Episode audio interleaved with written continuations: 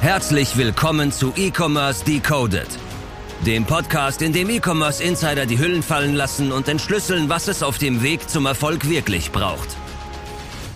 Von AppScale. Und damit hallo und herzlich willkommen zu einer neuen Folge E-Commerce Decoded. Heute mit Tim Jaschke. Freut mich sehr, dass du da bist. Hi. Danke, dass ich da sein darf. Freue mich sehr. Auf jeden Fall. Heute eine direkte Folge aus Mannheim so gesehen. Heute Morgen angereist. Stell dich vielleicht kurz vor. Ähm, woher kennen wir uns vielleicht? Äh, wie, wie bist du heute hier hingekommen? Vielleicht sag auch gerne, wie es dir heute überhaupt geht als, als Anfang. Hol uns mal kurz ab. Ja. Genau, mach mal einen kleinen Rundumschlag. Also mir geht's super. Äh, ich freue mich jedes Mal, wenn ich in Köln sein darf. Eine wunderschöne Stadt. Würde ich jemals aus Mannheim wegziehen, dann definitiv nach Köln. Cooles Office auch. Äh, danke für die Einladung. Wir kennen uns von LinkedIn, würde ich sagen. Vielleicht schon mal auf dem Event gesehen, aber ich äh, assoziiere euch mit LinkedIn und äh, mit eurem Podcast. Daher kenne ich eure Stimmen und freue mich, äh, jetzt auch meinen Teil dazu beitragen zu dürfen. Ja, auf jeden Fall. Wir haben einen sehr, sehr spannenden Gast. Für mich einer der bekanntesten Copywriter vielleicht in Deutschland oder einer, der die Szene auf jeden Fall gut mitprägt. Ähm, deswegen freuen wir uns, weil wir das Thema so gesehen eigentlich noch gar nicht so noch so, ja, so nebenbei, ne? So nebenbei ja. ein bisschen so einfach mal auf jeden Fall auch Fokus auf dieses Thema zu legen, weil es ja einfach mega, mega wichtig ist. Aber neben diesem mega wichtigen Thema bist du natürlich auch irgendwie jetzt schon ein bisschen länger im E-Commerce unterwegs. Du hast äh, wirklich eine sehr, sehr beeindruckende Zeit bei Snox hingelegt. Deswegen versuchen wir auch immer mit diesem Podcast so ein bisschen so die Person so hinter der ganzen Geschichte, wo sie heute stehen, auch so ein bisschen so, so einzufangen und so ein kleines Porträt dabei, dabei zu malen. Ähm, du hast ja eigentlich schon einige Stationen hinter dir. Also äh, von, von äh, wirklich großen Konzernen bis jetzt zur eigenen Agentur. Wenn du das vielleicht so in einer Minute selber irgendwie so vielleicht mal beschreiben könntest, was für Stationen du schon gemacht hast, wie, wie würdest du diese Minute füllen? Ja, gute Frage. Also ich wollte ursprünglich Lehrer werden, habe Pädagogik studiert, dann war ich an der Schule für ein Praktikum, fand es mega demotivierend, also wurde dann aus dem Lehrer nichts. Bin, habe das nächstbeste gemacht, was man in einem Pädagogikstudium machen kann, HR, bei der Deutschen Lufthansa und äh, habe dort dann mich stark interessiert für Tech, Projektmanagement, habe angefangen, so ein internes IT-Projekt zu leiten. Da dann mit Deloitte zusammengearbeitet, dachte ich, okay, irgendwie geil, dieser Berater-Lifestyle, immer unterwegs und Großkonzerne beraten. Bin zu Accenture in die Beratung gewechselt, dann in eine kleine Beratung nach Mannheim und dann kam Covid und somit der Switch in E-Commerce und Online-Marketing. Bin zu Snox gegangen und habe dort bis vor einem Jahr sehr, sehr glücklich und glaube ich auch erfolgreich gearbeitet. Und heute machst du was? Jetzt bin ich selbstständiger Copywriter und baue meine eigene Agentur mit wirklich Hardcore-Fokus auf Werbetexte in Mannheim. Geil. Jetzt ist es ja eigentlich schon so, äh, was mich bei dem Punkt eigentlich am meisten, also zu dieser Geschichte direkt irgendwie so ein bisschen catcht, ist eigentlich so, auch wenn ich das irgendwie so mit meinen Kollegen und so vergleiche, es gibt irgendwie immer so zwei Arten von Menschen, die gehen irgendwie so in die freie, so in die freie Wirtschaft, die gehen dann irgendwie äh, in die Beratung oder wirklich dann irgendwie zur Lufthansa oder zur BASF und dann bleiben die meistens irgendwie so 40, 50 Jahre lang da und gehen dann meistens, oder im besten Fall, wenn alles gut läuft, gehen die dann auch mit diesem, mit diesem, äh, mit dem Unternehmen in Rente. Wieso, wieso war das bei dir so, dass du irgendwann dann so gesagt hast, so von wegen so, ich switche jetzt die Seiten? Also Beratungen hätte man ja irgendwie trotzdem immer noch gebraucht, da hätte man auch während Covid wahrscheinlich irgendwie ähm, vom, im Homeoffice arbeiten können. Was hat dich irgendwie so dazu getrieben zu sagen, so, ich gehe jetzt irgendwie zu so einer jungen Brand ins E-Commerce? Ähm, was waren da so die Beweggründe? A, ähm, der Berater-Lifestyle war nicht so äh, geil, wie ich ihn mir vorgestellt hatte. So musste sonntags immer schon zum Kunde fahren, durch halb Deutschland, dann immer struggle mit der Bahn, du in meinem Anzug antanzen, so. Das hat nicht zu mir gepasst und habe es mir geiler vorgestellt, als es war. Ich respektiere natürlich jede Berater und finde es ein geiler und wichtiger Job, aber war nicht mein Lifestyle und äh, dementsprechend habe ich da einen Ausweg gesucht. Nicht gezielt, jetzt Startup, aber wurde dann ehrlicherweise auch einfach inspiriert durch die Geschichte. Johannes und ich waren auf der gleichen Schule, also Johannes Kliesch, Gründer mhm. von Snox, dadurch war ich ein bisschen näher noch oder hatte noch eine andere Perspektive und das hat mich inspiriert und äh, dann habe ich versucht irgendwie da Wert zu schaffen, zu unterstützen, angefangen als äh, Freelancer Texte zu schreiben und irgendwann hat mir Johannes dann den Job angeboten als Texter. Ja, spannendes Ding auf jeden Fall. Wie, wie hat das denn bei Snox irgendwie vielleicht so ein bisschen damals angefangen? Also sozusagen am Ende warst du ja am Ende für den ganzen Creative-Bereich verantwortlich. Das ist ja schon, äh, ich sag mal so, auch das war, also du bist vor einem Jahr rausgegangen, da hat Snox ja, ich weiß nicht, ob das jetzt schon 50 Millionen im Jahr waren, aber irgendwie so Größenordnung, das wird's gewesen sein. Und äh, ich sag mal so, Paid Ads äh, ist natürlich ein großer Teil davon gewesen und im Creative-Bereich wirst du damit einiges an Kontakt gehabt, gehabt haben. Wie, wie hat das irgendwie so damals angefangen? Wie waren dann so irgendwie die ersten Schritte bei Snox? Äh, Weil irgendwie jetzt, wenn man so als Außenstelle sieht, Snox ist jetzt einfach so unfassbar riesig, ist einfach eine richtige, was heißt Maschinerie geworden, aber es so viele Leute, es ist irgendwie ähm, einfach irgendwie so einer der beeindruckendsten E-Commerce-Cases so der letzten Jahre irgendwie in Deutschland gewesen und du warst irgendwie voll früh mit dabei. Wie waren so irgendwie so die ersten, die ersten Schritte da? Ja, also ich kam nach vier Jahren zu Snox, gegründet 2016, ich kam 2020 dazu, war glaube ich Mitarbeiter Nummer 32 äh, weil ich, ich weiß es so genau, weil ich so einen Pulli bekommen habe, wo es eingesteckt ist. Und, Bekommt ähm, immer noch jeder oder was? Weiß ich nicht, weiß ja, okay. ich nicht. Aber damals hat es jeder mal bekommen, äh, schöne Geste. Und damals war Snox in der Nische, glaube ich, bekannt und hatte auch noch ein bisschen den Anfangsfokus auf Sneaker, ähm, eben die kurzen Socken ergänzen sich super mit Sneakern und waren aber noch nicht so Mainstream. Und ich glaube, 2020, 21 und 22 hat Snox und das ganze Team das eben geschafft, die Marke in den Mainstream reinzuheben mit ähm, Kooperationen mit Paul Ripke, mit Airwaves ähm, und durch verschiedene Kooperationen, natürlich getrieben auch durch Johannes, die Personal Brand und das war ein besonderer Spirit. So, es war ein Team von 30 Leuten damals, 2020, alle kannten sich, teilweise waren sie auch alte Schulkameraden und äh, Schulfreundinnen und äh, das war sehr familiär und dadurch hat jeder, glaube ich, ist die berühmte Extrameile gegangen, weil man einfach Bock hatte, Teil davon zu sein, etwas Großes zu schaffen. Man wusste, ey, das Ding hat Potenzial und äh, wir haben das richtige Netzwerk, wir haben Kanäle, worüber wir die Geschichte gut erzählen können und so haben verschiedene Stellschrauben am Ende äh, genau gepasst und für dieses starke Wachstum gesorgt. Das waren aber trotzdem dann sozusagen schon zwei, zwei volle Jahre, wo du da warst, ne? Drei, oder? Also 2022 und 23, äh, 2021 ah, und ja. 22 komplett. Ah, 2020 halb und 2023 einen Monat. Krass. Wie, wie hat sich das vielleicht irgendwie da einfach alles so ein bisschen intern verändert? Also so, so also von 36, ich glaube jetzt sind es über weit über 100 und auch von einem Jahr werden es auf jeden Fall mehr als 30 gewesen sein, die da waren. Wie, wie bist du da irgendwie auch vielleicht so ein bisschen deine Rolle reingewachsen? Wie war das irgendwie so für dich? Ähm, du bist dann ja auch später, sprechen wir im weiteren Verlauf noch drüber, dann auch irgendwann wieder gegangen, aber wie war so die Zeit irgendwie so ein bisschen für dich selber? Wie, wie, hat, war das mega irgendwie so, so ich stelle mir das so ein bisschen so wie so, so, so ein bisschen so wie Seefahrer vor, so von wegen, also so irgendwie so alles mal ausprobieren, man hat voll viel Freiraum, kann voll viel ausprobieren, aber irgendwie, wie hat es dir dann irgendwie damals so getaugt? Wie war die Arbeit so für dich persönlich? Und vor ja. allen Dingen, wie haben sich auch vielleicht deine Aufgaben verändert? Ne? Also wenn du vorher gesagt hast, du hast einfach als Freelancer mal ein paar Texte geschrieben, so ganz salopp gesagt, und äh, nachher hast du dann vielleicht ein Team, was du führen musst, das wird ja auch sicherlich andere Herausforderungen gegeben haben und sonstiges. Absolut. Also ich habe angefangen wirklich hardcore jeden Tag zehn Stunden zu texten für Amazon, Produktbeschreibung, Website, E-Mail, alle Texte ähm, für jegliche Touchpoints und war da sehr spezialisiert und hatte auch wenig Berührpunkte mit anderen aus dem Team.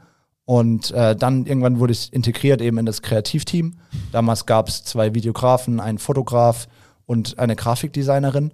Und ähm, das war cool, weil wir dadurch automatisch auch äh, der Marke einen einheitlichen Look mehr gegeben haben, so das Bild, Text, Grafik, äh, Design, alle mit äh, die gleiche Sprache sprechen. Das war sehr cool. Und dadurch hat es so eine Dynamik ergeben. Und dann haben wir überlegt, wie können wir diese Creative Engine ähm, noch größer machen, noch zielgerichteter ausrichten und äh, da vor allem noch mehr PS auf die Straße bringen in Form von Creatives, weil ihr beiden seid ihr absolute Experten und ihr wisst, wenn Performance Marketing an einem scheitern kann, dann ist es äh, zu wenig Creatives. Und das haben wir uns als Ziel gesetzt, da eben aus den Vollen schöpfen zu können. Und so wurde ich dann der äh, Lead von dem Team, weil ich hatte irgendwie viel Berufserfahrung, habe viel Projektmanagement als Berater gemacht und hey, so eine Kreativabteilung zu leiten mit den ganzen Launches, Kampagnen, ist sehr viel Projektmanagement. Deswegen ja. war es ein ganz guter Fit zu meiner vorherigen Berufserfahrung. Und dann ja, haben wir die Ärmel hochgekrempelt und versucht wirklich jede Woche 20, 30 Creatives, Foto, Video, äh, Bewegtbild, Stillbild, alles äh, zu erschaffen und äh, zu kreieren. Und das war super. Also eine geile Zeit, viel gelernt, dann auch mit Agenturen gearbeitet, dadurch noch mehr gelernt, die datengetriebene äh, Sichtweise kennengelernt und angenommen. Also das war sehr, sehr inspirierend und eine wilde Fahrt. Ja, muss auch, also man darf, man darf sich auch mal selber auf die Schulter klopfen. Das war ja damals schon, was heißt, jetzt nicht vielleicht disruptiv, aber das war ja immer wirklich so, so auch mit diesen ganzen, mit dieser Creative Maschinerie, das war ja, glaube ich, so mit das so die ersten Brands, die das so richtig hochprofessionalisiert gemacht hat, ne? Ja, also das war Johannes vor allem auch immer sehr wichtig. Er hat darauf gesetzt, eben diese Inhouse-Content-Maschinerie aufzubauen, weil man so einfach schneller ist. Du hast automatisch ein Brandfit, du hast Leute, die die Marke jeden Tag leben und fühlen und atmen und das merkst du, glaube ich, am Ende. So, es gibt überragende Agenturen da draußen, aber eben nicht so viele und wenn du es schaffst, das Talent in-house auszubilden und aufzubauen und ihnen noch vielleicht diese datengetriebene Denkweise ein bisschen anzueignen, dann kannst du nur gewinnen, vor allem im D2C. Um dann vielleicht so ein bisschen den, den Bogen zu spannen zum weiteren, nennen wir es mal Karriereverlauf. Ähm, du hast eben gesagt, du hast so zehn Stunden dann einfach täglich Texte geschrieben. Wie bist du da dran gegangen? Also, keine Ahnung, wenn ich mir jetzt, wenn mir jetzt jemand die Aufgabe gibt, schreib mal Amazon-Texte, weil es wäre wahrscheinlich das erste, dass ich mir mal andere Produkte angucke und gucke, was die für Texte geschrieben haben. Aber ähm, wie ist so da die Vorgehensweise so vom Ding her? Also vielleicht Basic Copywriting 101 äh, oder so ähm, vom Ding her, aber da kannst du ja sicherlich auch ein bisschen was zu sagen. Ja, es unterscheidet sich natürlich stark, was das für ein Text ist, wo wird er veröffentlicht, vor allem was ist das Ziel. Ja. Also ähm, gerade im Copywriting geht es ja darum, eine bestimmte Handlung zu triggern oder bestimmte Emotionen zu triggern, die dann eine Handlung verursachen. Und deswegen ist die Zielsetzung ganz wichtig. Also ist es ein Text, der einfach nur so existiert und gar keinen wirklichen Zweck erfüllt, dann bist du natürlich sehr frei und kannst vielleicht auch mal drauf losschreiben. Aber sobald dein Text einen Klick verursachen soll oder eine Kaufentscheidung herbeiführen soll, musst du dir Gedanken machen, musst ganz tief einsteigen in die Käuferinnen und Käufer, in ihre Interessen, in ihr Verhalten. Mhm. Und äh, das entscheidet maßgeblich, wie du deinen Text schreibst. So, das Schreiben am Ende des Tages ist gar nicht so viel. Es gibt da auch einige Regeln zu beachten, aber erstmal ist wichtig, genau zu verstehen, was die Leute überhaupt hören wollen, bevor du mhm. irgendwas schreibst. Das heißt, am Anfang quasi die Arbeit reinzustecken, sich Gedanken zu machen, was soll jetzt hier passieren, was ist der, der Sinn davon, wenn hier ein Text steht ähm, und was ist dann ja quasi der Output, okay. Genau. Cool. Welche Gefühle willst du triggern? Ist es ja. ein Bedürfnis nach Sicherheit, nach Status, nach Überlegenheit, nach einfach irgendwie cool aussehen? Mhm. Und darauf baust du dann deine Botschaften und Texte auf. Wann hast du eigentlich so das erste Mal gemerkt, dass das so voll das Thema für dich ist? Also irgendwie ist es so, also es ist halt so voll der, es ist halt essentiell in jedem E-Commerce-Bereich, es ist überall, aber irgendwie so auf so einem hohen Niveau machen das, würde ich sagen, recht wenige. Was war, wann war so der erste Touch, wo du sagen musst, ey, da fuchse ich mich jetzt rein, da habe ich richtig Bock drauf. Wie, wie kam das denn dann dazu? Ja, ich muss kurz ausholen, weil ich schon mein ganzes Leben äh, verliebt bin, glaube ich, in Worte und Schreiben. Ich bin aufgewachsen als Journalistenkind. Also mein Papa ist okay. äh, bei der Zeitung. Da konnte ich super früh lesen und schreiben. Äh, schon früher irgendwie halt so kurze Meldungen für die Zeitung geschrieben in meiner Jugend und dann nebenher immer Blogbeiträge, Schülerzeitung etc. pp. Also Schreiben ist für mich schon immer etwas, was ich liebe und was ich gerne mache und was ich auch sehr gut kann. Und dann erst spät, also erst 2019, 2020, bin ich überhaupt auf dieses Konzept Copywriting gestoßen und äh, habe gemerkt, okay, es gibt da diesen Use Case und zwar Online-Marketing, E-Commerce, äh, B2B und das hat ganz gut gepasst, weil es eben meine Stärken ausspielt und ich nur das Handwerk lernen musste, in Anführungszeichen. Das ist natürlich nicht so einfach, aber es hat einfach sehr gut gepasst. So, es war eine Mischung, glaube ich, aus meinen Stärken, meinen Interessen und äh, meiner Bereitschaft, was Neues zu lernen und voll reinzugehen in mhm. so eine neue Tätigkeit. Ja, krass. Das ist ja, ist, glaube ich, auch irgendwie dann, also du hast sozusagen für allen, alles, was du gesagt hast, hast du halt bei Snox irgendwie sozusagen so eine Unterschrift runter von wegen so, ey, das stimmt auf jeden Fall, da ist der Record, dass es da ist. Ja. Jetzt ist es schon so, dass, also ich glaube, ziemlich viele auch äh, aus Performance-Agenturen oder sonst irgendwas, die hätten sich wahrscheinlich damals irgendwie auch so ein bisschen so nach der Passion und den, auch dem Job bei Snox wahrscheinlich so ein bisschen die, die Hände, die Hände geleckt. So die, das wäre vielleicht wahrscheinlich für viele Leute in Deutschland wäre das wahrscheinlich so der geilste Beruf ever. Du hast dich dann irgendwie im weiteren Verlauf aber erstmal dafür entschieden zu sagen, so, Johannes, vielen, vielen Dank für vielleicht die beeindruckendsten zwei Jahre meines Lebens, aber das ist es nicht für mich. Äh, wie, es gibt gerne vielleicht mal ein paar Hintergründe, weil du bist gegangen, du hast deine eigene Agentur gegründet, du bist in die Selbstständigkeit gegangen, das ist irgendwie so ein, so ein 180-Grad-Turn, so eigentlich. Was sich aber auch irgendwie so ein bisschen durchzieht, ne? Von pädagogisch studiert Lehrer und dann komplett gequittet zum Berater, dann komplett gequittet wieder in Startup E-Commerce. Also das sind ja immer so 180-Grad-Turns, sag ich mal, drin gewesen. Stimmt. Also ja, man könnte sagen, ich weiß nicht, was ich will. Böse Zungen würden das sagen. Und ich glaube, Selbstständigkeit, Unabhängigkeit war etwas, was ich schon immer angestrebt habe, wo ich viele Jahre aber auch nicht den Mut hatte, es zu verfolgen. Als Berater gearbeitet und äh, dann eben verschiedene Anstellungspositionen angegeben.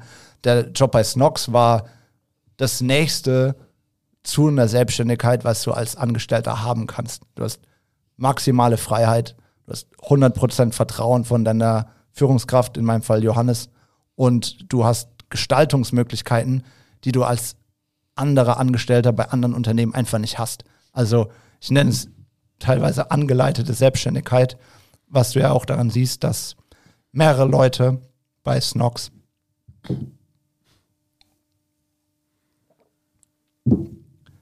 was du daran okay, sorry. Was du, was du daran merkst, dass mehrere Leute von Snox in die Selbstständigkeit gegangen sind. Also du hast da den Josh für E-Mail-Marketing, Bosi für Online-Shop, verschiedene Leute, Selma jetzt auch äh, für HR, die sich selbstständig gemacht haben und das ist ja kein Zufall. So, du hast eben dieses Vertrauen, du hast jemanden, der zu 100% an dich glaubt, der dich dann auch gehen lässt, wenn für dich der Zeitpunkt gekommen ist. Und dafür werde ich Johannes und der ganzen Organisation für immer dankbar sein, dass sie dieses Umfeld schaffen, wo du wachsen kannst, lernen kannst, Fehler machen kannst, ohne harte Konsequenzen zu fürchten. Und das war die beste Vorbereitung. Und das hat mich zweieinhalb Jahre lang auf diesen Schritt vorbereitet. Und als die Zeit gekommen war, konnte ich auch zu Johannes gehen, mit ihm ehrlich sprechen. Er hat gesagt, ja, äh, komm, geh mit Gott, aber geh, äh, mach dein Ding. Und äh, das war ein, irgendwo ein natürlicher Prozess. Aber das heißt sozusagen, das Ziel in die Selbstständigkeit zu gehen, das war schon immer sozusagen so ein bisschen von dir auf jeden Fall auch das, das, das Big Picture Ziel oder was? Ja, aber ich war lange Zeit eben feige und Ah. habe mich nicht getraut. Und es hat dieses supportive Umfeld gebraucht und diese Vision und auch dieses Vorbild, ähm, was man erreichen kann und wie man es machen kann. Wie war der Einstieg dann so in die Selbstständigkeit? Also Ist ja äh, jetzt heute ziemlich genau ein Jahr her. genau, also wir nehmen die Folge heute am äh, 19.01. auf. Du bist am 31.01. gegangen und zwei Wochen davor hast du sozusagen äh, letztes Jahr deine Kündigung oder dein, dein Ableben sozusagen eingereicht. Ja. Das ist ja jetzt ein Jahr her, da ist viel passiert. Wie, wie hat es dann irgendwie so in der Selbstständigkeit äh, funktioniert? Also hast natürlich auch einen geilen Namen, Werbung mit Wumms. äh, ja, führ gerne noch auf jeden Fall dadurch, weil das ist ja sozusagen das, was du heute bist und wofür du heute stehst. Das ist, glaube ich, auch einfach sehr, sehr wichtig, das, das zu haben. Gerne, ja. Also ich bin erstmal wie in ein Loch gefallen im Sinne von, äh, ich weiß jetzt erstmal nicht, was ich machen soll. Also gar nicht, dass es mir scheiße ging, äh, sondern einfach so viel Zeit auf einmal zu haben, weil zweieinhalb Jahre lang war jeder Tag bestimmt von morgens früh bis meistens abends, gerne auch mal später, Arbeit. Und im Büro, erst im Jungbusch, dann im neuen Büro im Lindenhof und Arbeit, Arbeit, Arbeit.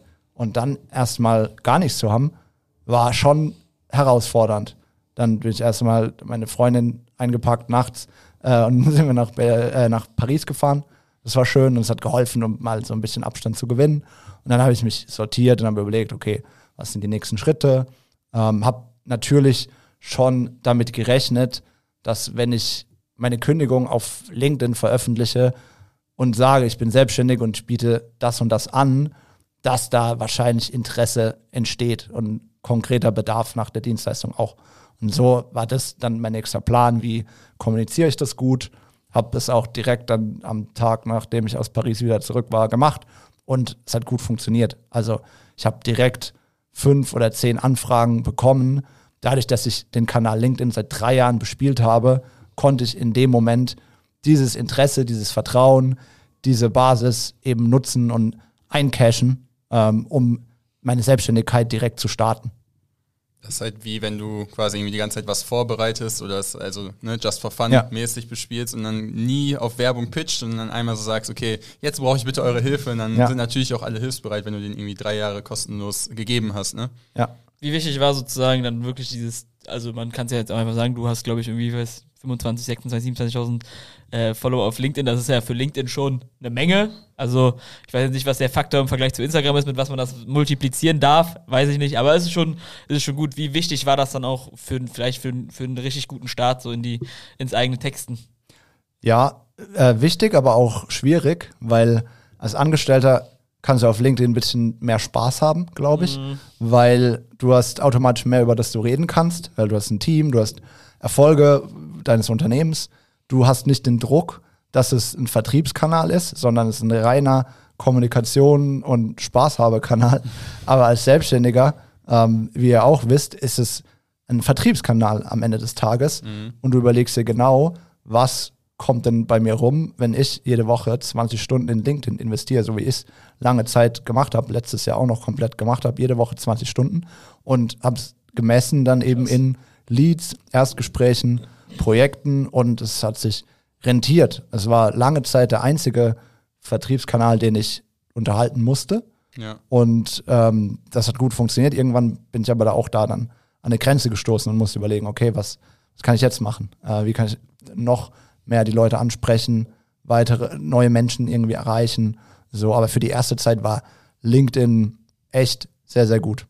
Wie was, was Nee, für gerne halt aus. Wo stehen wir dann so ungefähr heute mit Werbung mit Wums? Also ist ja jetzt sozusagen, ja, ich glaube, du hast auch ja. die ein oder andere spannende Marke auf jeden Fall betreuen dürfen. Kannst vielleicht so ein paar irgendwie, also kennen wir alle, eine Agentur zu arbeiten, ist irgendwie so ein bisschen, ist irgendwie der geniale Wahnsinn, aber auch irgendwie einen kleinen Dachschaden konsequent jeden Tag. Also es ist irgendwie der pure Wahnsinn, meiner Meinung nach. Äh, passieren immer lustige Geschichten. Kannst vielleicht irgendwie so ein paar Projekte sagen, die du vielleicht irgendwie gemacht hast, die dir, die dir irgendwie im Kopf geblieben sind, die besonders waren.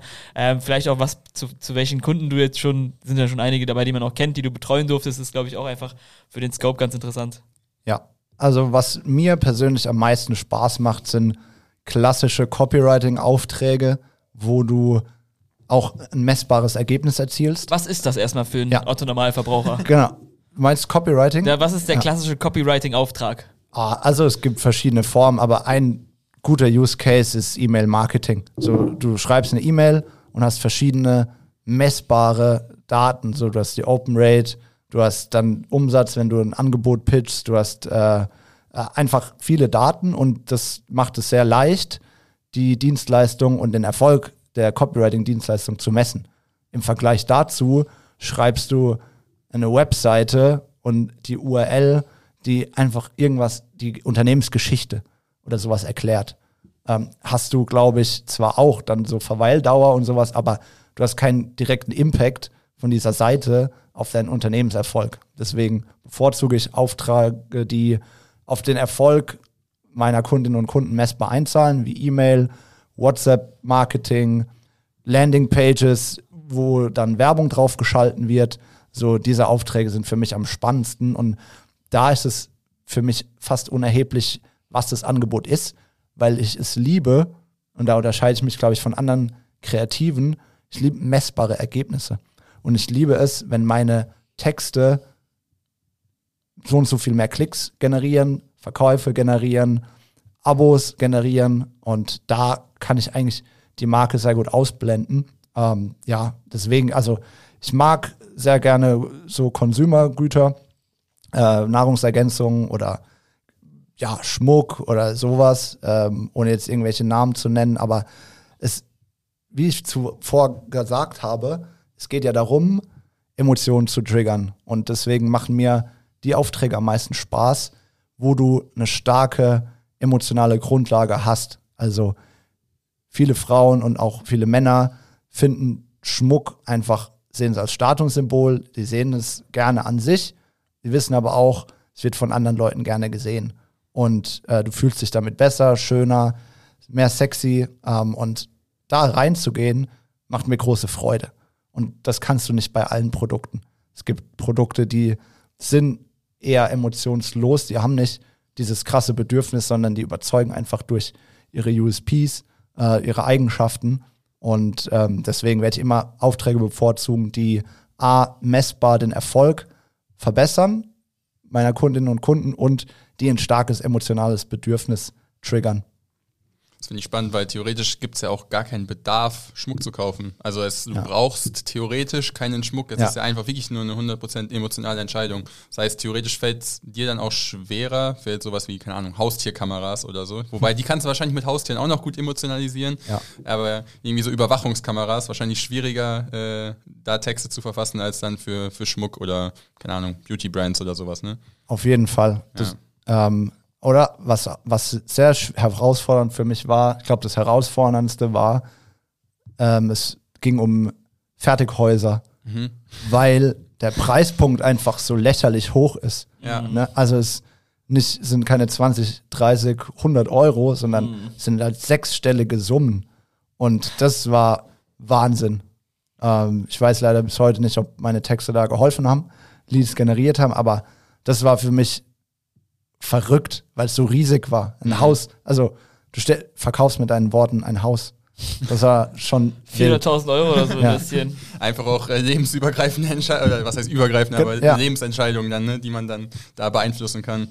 voll. Aber auch da halt ganz klare psychologische Trigger, also Ja. Sicherheit, Shelter, Ja. irgendwo auch dann Statussymbol, aber auch so, du versorgst deine Familie, du birgst äh, sie und schützt sie. Äh, und das finde ich am spannendsten, diesen psychologischen Prozess da tief einzusteigen. Ja. Ich glaube, das ist eine spannende Überleitung. Oder? Zum, zum zweiten Punkt. Ja. Ich will noch eine Frage vorher stellen. Äh, meinst du, ohne, also du hast ja jetzt gesagt, okay, Werbung mit Wumms läuft ziemlich gut, das erste Jahr ist äh, alles zufrieden. Wäre das ohne LinkedIn so entstanden, deiner Meinung nach? Weil es wirkt ja jetzt so ein bisschen, nennen wir es mal, blauäugig, zumindest hast du es gerade vielleicht ein bisschen rübergebracht, ähm, oder aus meiner Wahrnehmung nach, ähm, dass du gesagt hast, okay, ich wusste, da kann was passieren, aber es war jetzt kein auch klarer äh, Plan, wie soll es dann weitergehen, ne? sondern eher so ein bisschen Hals über Kopf mäßig gesagt, okay, äh, es ist gerade irgendwie ein Problem, ich habe Bock, das selbstständig zu machen. Ähm, ja, das mal ausprobieren vom Ding her. Aber wird, hätte das ohne LinkedIn dann so funktioniert, dass du so gut jetzt quasi weiterarbeiten kannst oder das so direkt gut starten kannst? Nein, auf gar keinen Fall. Also ich gebe dir 100% recht, es war eine Bauchentscheidung und Ja. es hätte auch schief gehen können.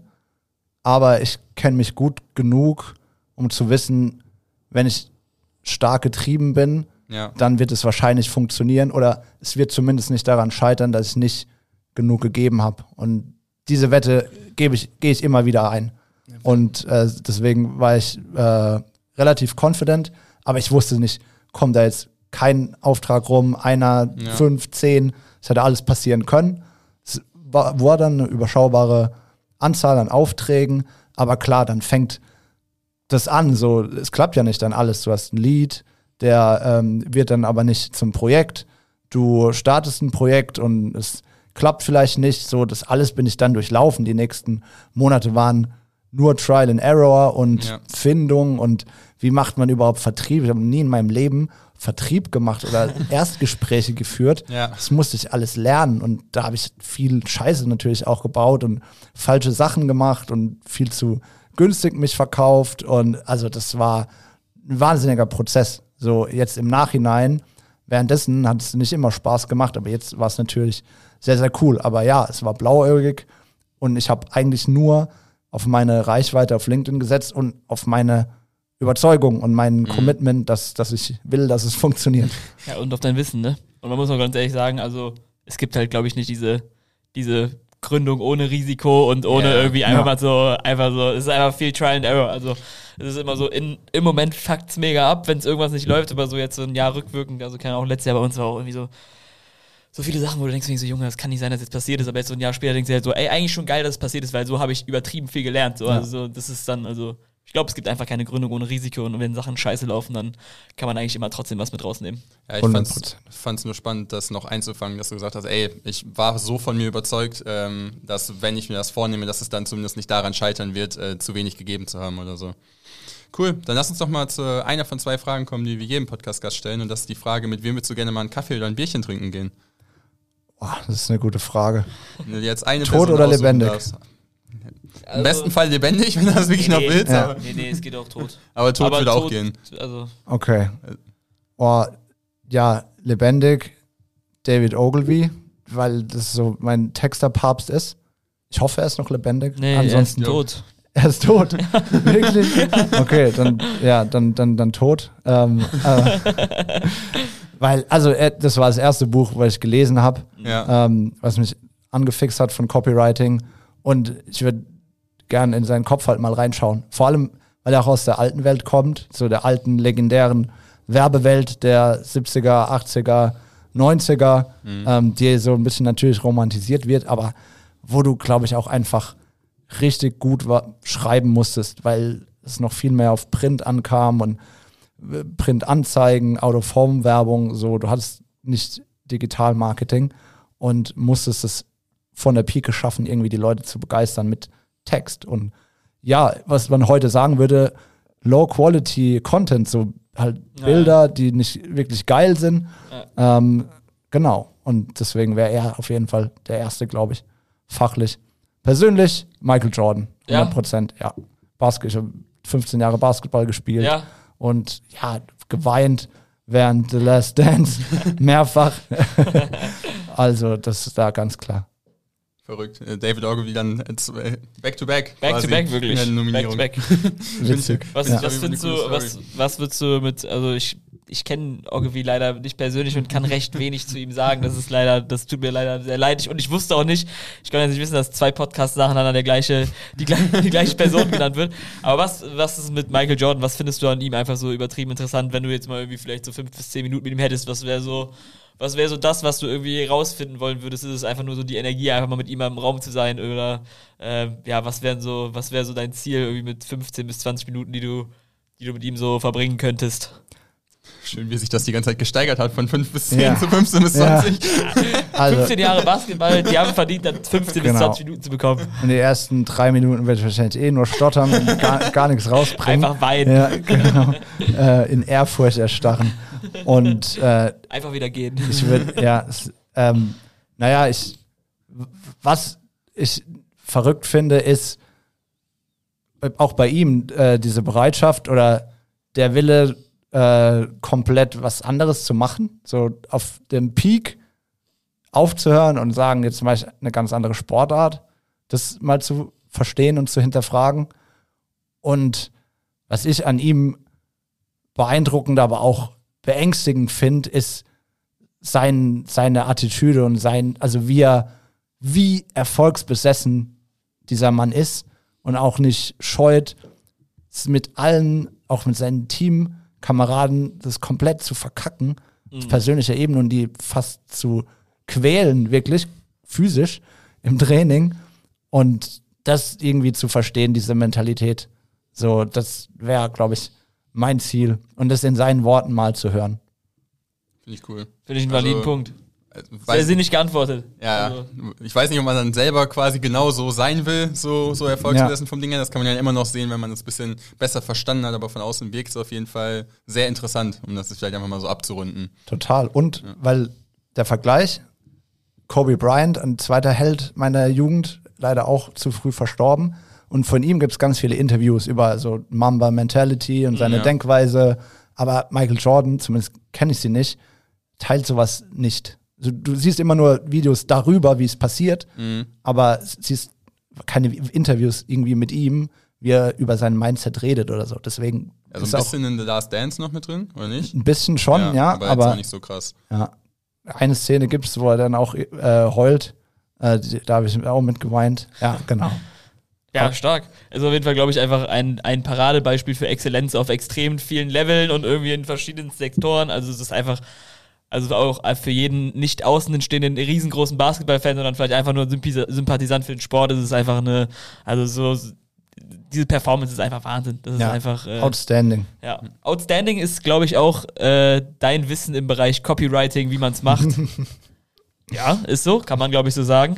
Und ähm, das ist ein Teil, den wir in diesem Podcast noch nie so wirklich so tief beleuchten konnten, was das dann für uns heute mindestens als mindestens genauso große Aufgabe ist, wie den ersten Teil so zu beleuchten. Einfach mal versuchen, so aus dir so viel rauszukitzeln, was Copywriting angeht und wie du die ganze Welt so siehst im Copywriting-Game.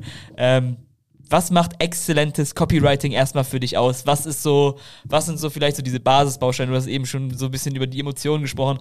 Ähm, wenn du es irgendwie vielleicht so ein bisschen zusammenfassen könntest, das sind so vielleicht so, also ich, ich wette, diese Frage, du könntest wahrscheinlich jetzt 15, 20, 30 Minuten wahrscheinlich äh, sozusagen diese Frage beantworten, aber wenn du es vielleicht so runterbrechen müsstest auf so vier, fünf Bausteine, die wirklich für Exzellenz im Copywriting sorgen oder die dir sehr, sehr wichtig sind, für deine Kunden zu generieren, was, was wäre es so?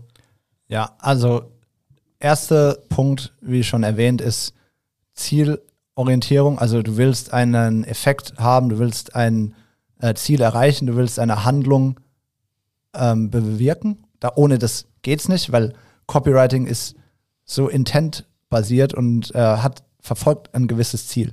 So, das ist ein Grundbaustein, du brauchst ein klares Ziel, welche Handlung, welche Entscheidung du triggern willst.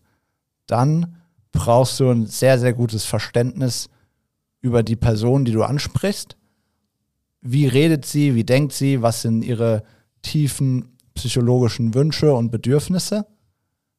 Und dann brauchst du, das ist jetzt sehr stark vereinfacht, dann brauchst du die Fähigkeit, mechanisch und handwerklich diese Trigger zu bedienen, sodass sie das gewünschte Ergebnis erfüllen. Und dann misst du nachher quasi, ob das dann auch wirklich funktioniert hat, so wie du es dir vorgestellt hast, im Best Case. Ne?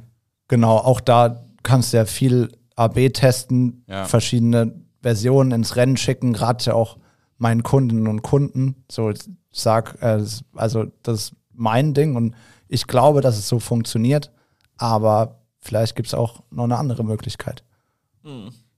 Wie wichtig, wenn man das jetzt mal nur auf, auf den E-Commerce bezieht, sind Texte generell in dem Ding. Also, keine Ahnung, wenn ich jetzt sagen würde, ich schreibe eine, eine Seite mit Texten und das ist eine Landingpage versus du schreibst eine Seite mit Texten, äh, würde ich tendenziell behaupten, sind die handwerklich definitiv besser von dir, aber warum werden die dann wahrscheinlich oder wird das Produkt auf der Seite dann wahrscheinlich auch eher gekauft? Was für eine Bedeutung hat das Ganze? Ne? Also jetzt sagst, ist wichtig, äh, wird, mir- wird mir bewusst sein so vom Ja. Ding her, aber worauf kommt es da an oder äh, wie, wie setzt sich das zusammen?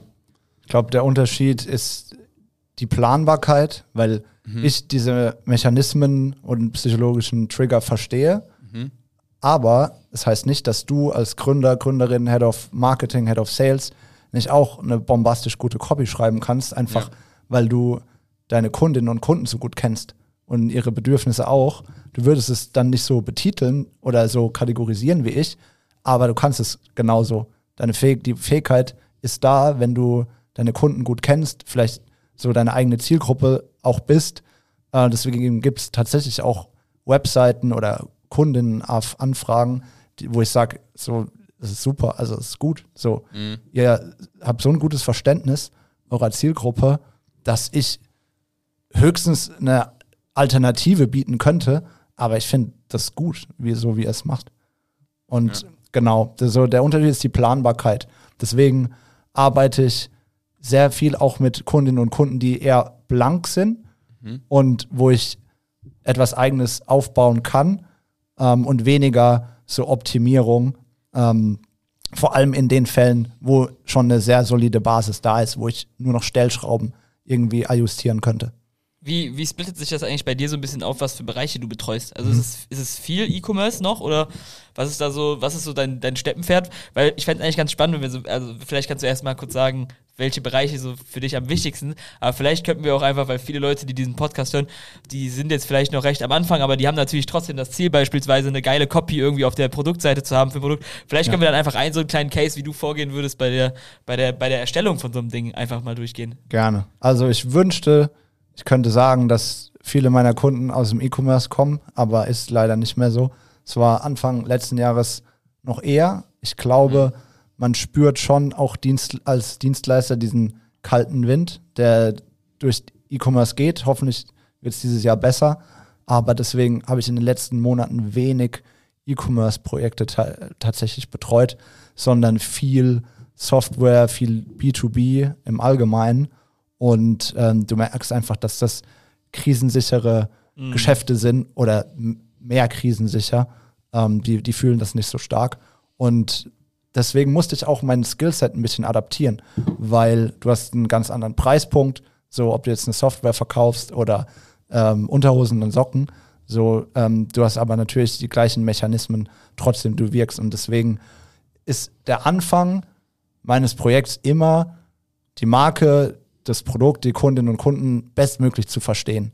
So, und da hilft mir alles, was die Marke zu bieten hat, so Brandbook, irgendwelche Personas, ähm, Umfragen, liebe äh, Umfragen, qualitative Umfragen bei Kundinnen und Kunden. Dafür, also das ist das Gold für mich. Oder auch Kundenrezensionen auf Amazon, im Online-Shop. Überall, wo die Kunden und Kunden ungefiltert, relativ ungefiltert sprechen.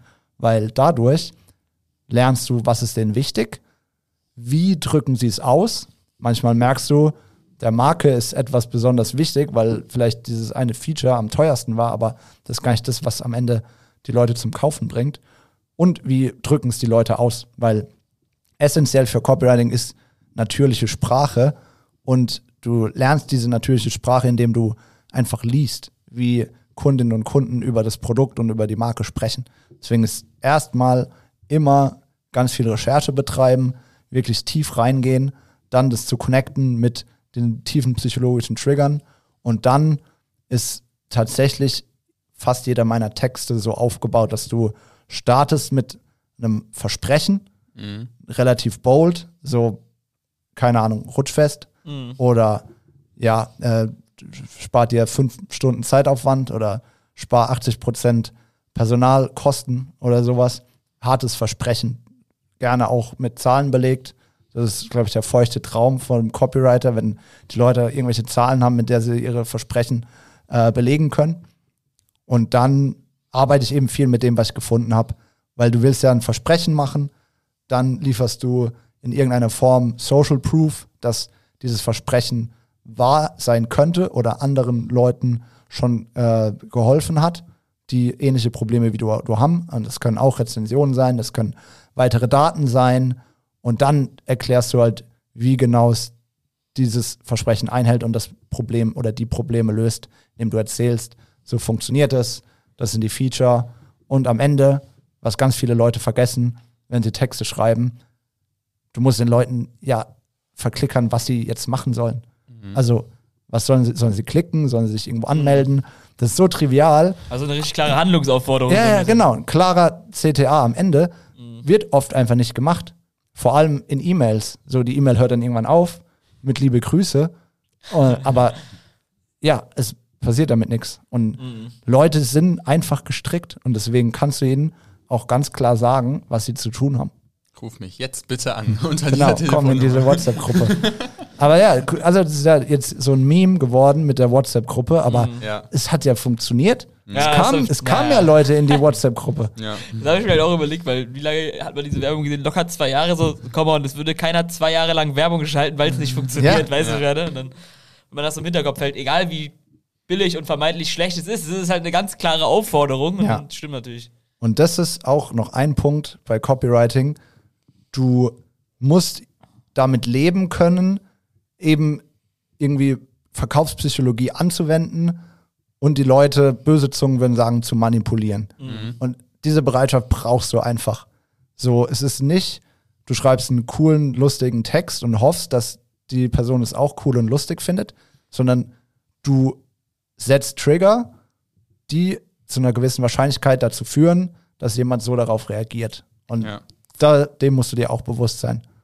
Ja, also ma- manipulieren ist, glaube ich, ein guter Punkt. Das ist, glaube ich, in vielen äh, E-Commerce- oder Marketingbereichen so auf jeden Fall. Aber meistens ist es so ein Manipulieren mit den gegebenen Sachen und du führst die halt an perfekter Stelle zusammen und zack, Ja. du hast sozusagen im besten Case ein Ergebnis. Das stimmt auf jeden Fall. Willst du, oder hast du irgendwie so ein, zwei Sachen, wo du im, äh, wo du im Nachhinein dachtest, so, ey, das kann doch gar nicht klappen und das hat dann vollkommen gut funktioniert? Irgendwie so Texte, wo man vielleicht aus technischer Sicht oder sowas vollkommen überzeugt war, die müssen eigentlich scheiße sein, aber haben dann äh, bombastisch performt oder so? So Oder vielleicht auch genau umgekehrt, kann ja auch sein. Oder auch einfach so eine lustige, so eine lustige Copywriting-Anekdote. Ja. Ja, also was ich zu Beginn meiner Selbstständigkeit stark unterschätzt habe, ist Emotionalität in der Sprache. Also es gibt ja Argumente, so die sind auf der inhaltlichen Ebene, aber dann hast du ja auch sprachlich äh, Mittel, mit denen du emotionalisieren kannst. Und ich habe es stark unterschätzt bei gewissen Zielgruppen, wie sehr die reagieren. Äh, ein Beispiel dafür ist, ähm, sind für Haustiere, so Spielzeug und Equipment. Und es ist so ein emotionales Thema. Und das war zum Beispiel bei mir der Fall, weil ich selbst kein Haustier habe, wusste ich nicht, wie unnormal emotional dieses Thema ist. und wie emotional ich auch meine Texte deshalb schreiben muss. Ja. So, das war krass, weil da bin ich rangegangen mit meiner nüchternen Copywriting, schreibe halt Zahlen, Daten, Fakten ähm, und irgendwie so halt, ja, versucht psychologisch zu triggern, aber null zu emotionalisieren. Und diese Komponente habe ich stark unterschätzt, das musste ich auch lernen, weil es nicht meine persönliche Schreibweise ist. Ähm, das war krass. Und da haben die Texte viel besser funktioniert. So, die waren überhaupt nicht bedacht und irgendwie psychologisch begründet, aber waren halt cute. So und haben die ja, so muss man sagen, und haben die Leute dadurch berührt. Ja, also das war, glaube ich, das größte Learning für mich, dass äh, auch die Sprache angepasst sein muss und emotional aufgeladen sein muss, wenn es zur Zielgruppe passt. Ja, finde ich einen guten Punkt. Wir haben ja, glaube ich, noch ein paar wichtige Themen, die, die glaube ich, jedem aufgefallen sein werden, so in den letzten zwei, zweieinhalb, drei Jahren. Also wenn, glaube ich, gefühlt eine, eine Zunft so ein bisschen vom Himmel gefallen ist und irgendwie aus jeden Löchern irgendwie rausgerannt gekommen ist, dann sind es irgendwie tatsächlich irgendwie ein bisschen so die Copywriter und die Copywriterinnen. Also es ist irgendwie so vom, also ich kann es jetzt auch nicht belegen mit Zahlen, aber das finde ich schon so, aus, wenn man, was man so sieht, was man für Anfragen auf LinkedIn bekommt. Das sind meistens, da ist fast jede zweite Person gibt sich als Copywriter oder Copywriterin aus. Ich glaube, neben Social Selling Agenturen und äh, Ja, ja, Facebook, so Facebook Marketing Branding für so. XYZ ja. noch, äh, ist es wahrscheinlich so, dass so, so die meisten Leute, die so neu irgendwie in Kontakt treten, das heißt, so die Menge am Markt ist, glaube ich, immens. Wie, wie siehst du diese Entwicklung? Äh, ist, das, ist das schwierig für dich? Ähm, Würdest du das vielleicht auch erstmal einfach bestätigen? Ja. Kann ja auch einfach sein. absolute Bestätigung. Ich bin Optimist, müsst ihr wissen, deswegen versuche ich fast jede Entwicklung erstmal positiv zu sehen oder versuchen positive Aspekte zu sehen. Äh, Und der positive Aspekt dieser Entwicklung ist, dass Copywriting viel Awareness bekommt, vor allem über LinkedIn. Jeder weiß heute oder ich würde behaupten, 80 Prozent der aktiven LinkedIn-Nutzerinnen und Nutzer im Dach wissen heute, was Copywriting grob ist oder können damit zumindest was anfangen. Wenn ich es vergleiche mit 2020 oder 2019, waren es bestimmt nicht mal 50 Prozent, sondern nur die Marketing-Bubble. Und das ist ja grundpositiv, weil dadurch muss ich weniger Erklärung und Überzeugung leisten, wenn ich mein Angebot pitche. So, weil ein Grundverständnis besteht. Das ist schon mal gut. Ja. Was nicht so gut ist, ist, dass es kein geschützter Begriff ist, was prinzipiell nicht schlecht ist, aber dazu führt, dass jeder sich so nennen kann und sich auch jeder dazu nennt, obwohl das Angebot gar nicht Copywriting ist, faktisch, weil es vielleicht Webseitentexte sind, die aber nicht direkt mit Verkäufen verknüpft sind. So, nur weil du gute, lustige Texte schreiben kannst, bist du in meinen Augen kein Copywriter, weil es eben diesen Intent für mich braucht und auch diese Verbindung mit messbaren Ergebnissen, um zu gewährleisten, dass die Copy auch wirklich den Zweck erfüllt. Sonst ist ja alles nur mit dem dicken Daumen gemessen und ja, liest sich gut und ich krieg, krieg qualitatives Feedback vielleicht von Leuten, die es auch schön finden, aber was kommt denn dabei rum? Und ich glaube, diese Unterscheidung ist wichtig zu machen und da verbrennen sich die Leute auch teilweise halt selbst, weil sie sagen, ich biete Copywriting an und dann sitzen sie im Erstgespräch und der Interessent oder die Interessentin merkt, es ist ja gar kein Copywriting und die Person versteht vielleicht gar nicht ähm, diese Hintergründe und diese psychologischen Trigger und die Mechanismen. Und da wird es dann gefährlich. Und da muss man irgendwie Aufklärarbeit leisten, wahrscheinlich bald. Aber zieht es auch so ein bisschen so den eigenen Namen irgendwie, also nicht den eigenen Namen, aber so ein bisschen so das eigene Können irgendwie so ein bisschen mit runter, weil man irgendwie so merkt, so, ey, die meinen das gleiche anzubieten wie wir.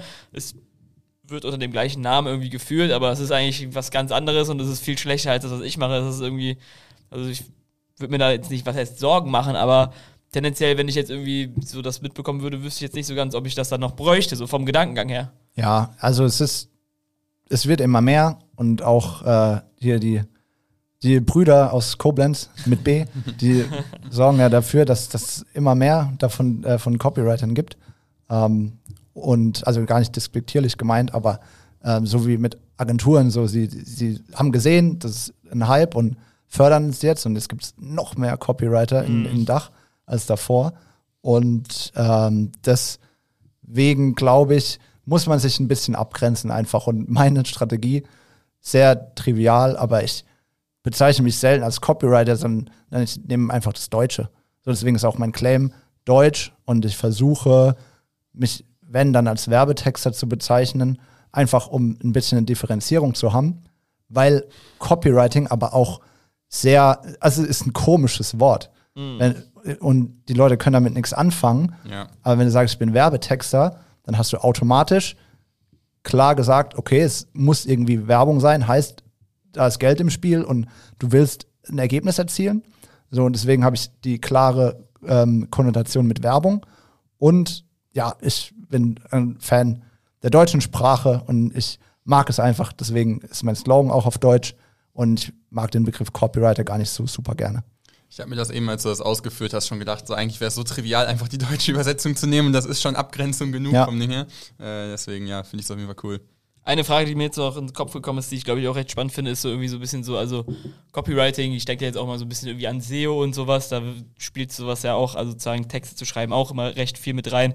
Dann hast du irgendwie so Entwicklungen, aber auch wie KI oder sowas. Ist das irgendwie so ein, wie siehst du so die Entwicklung? Also irgendwie sozusagen Wörter jetzt mal sozusagen zu produzieren oder sich Wörter produzieren lassen von einer KI, das ist ja jetzt schon gang und gäbe. Ist das irgendwas, was du als Bedrohung siehst? Wie siehst du da irgendwie so die langfristige Entwicklung? Als Unterstützung sehe ich es in erster Linie. Gerade wenn ich es ähm, vergleiche, wie ich vorhin gesagt habe, ich habe am Anfang von meinen Snox-Zeiten zehn Stunden am Tag Amazon-Listings oder so geschrieben. Das kann die KI mindestens genauso gut in ein paar Minuten. So und äh, dafür für generische Texte einfach nur Funktionalitäten, USPs runterzuschreiben. Warum musst du da noch einen Mensch dran setzen in 2024, wo die menschliche Komponente und Expertise weiter erforderlich sein wird, ist das Thema Psychologie, Verkaufspsychologie, Trigger erkennen, Menschen auf emotionaler Ebene zu verstehen und auf emotionaler Ebene anzusprechen Humor und Witz ist auch auf Deutsch zumindest schwierig, in meiner Erfahrung mit ChatGPT beispielsweise. Ähm, äh, genau, und ich glaube, es sind diese Nuancen, die sehr stark ja das widerspiegeln, was uns Menschen ausmacht. Emotionen, Witz, Humor, Mitgefühl, Psychologie, äh, so diese Punkte wirst du, glaube ich, schwer ersetzen können. Und deswegen ist es ja so wichtig, dass du dich wenn du sagst, du machst Copywriting, damit auseinandersetzt und das dann auch lieferst, wenn du es versprichst und verkaufen willst, dass du dich auskennst mit Verkaufspsychologie und nicht nur am Ende des Tages ChatGPT bedienen kannst.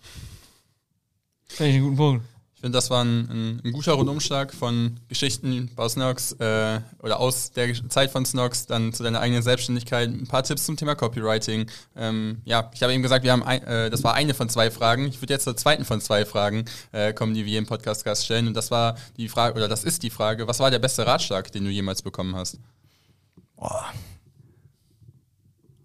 Oh, ich habe viele gute Ratschläge bekommen. Das ist ja schon mal gut. Ja. Das ist eine sehr gute Frage. Ich glaube, es war auf jeden Fall in der letzten Zeit, also ich, ich tue mich schwer zu sagen, das war der beste Vorschlag, deswegen aktuell überlege ich, was, welcher Vorschlag hatte den größten Impact mhm. auf mein Leben und es muss irgendwas gewesen sein in Bezug auf äh, meine Selbstständigkeit.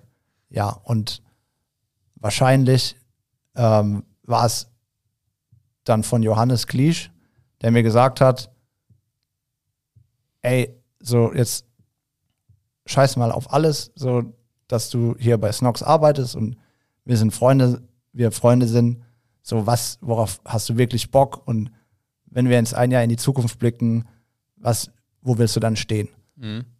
Und dann ja, diese Ehrlichkeit war krass. Und dann musste ich eine Nacht darüber schlafen, um die Frage zu beantworten.